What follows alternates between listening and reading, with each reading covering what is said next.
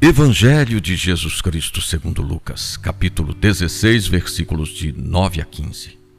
Eu vos digo, usai o dinheiro, embora iníquo, a fim de fazer amigos, para que quando acabar vos recebam nas moradas eternas. Quem é fiel nas pequenas coisas, será fiel também nas grandes. E quem é injusto nas pequenas, será injusto também nas grandes.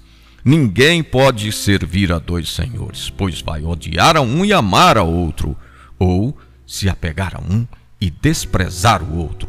Não podeis servir a Deus e ao dinheiro.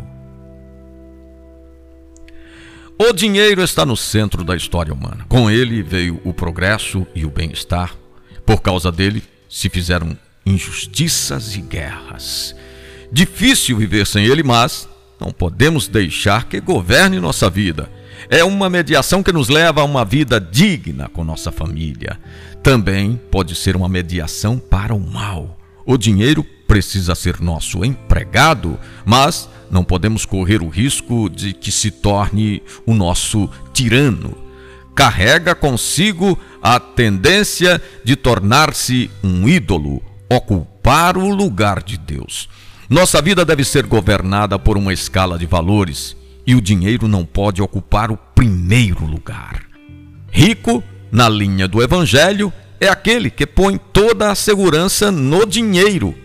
Quem faz isso torna-se muito pobre diante de Deus. Proposta do dia: orar, Senhor. Não te peço muito, apenas o suficiente.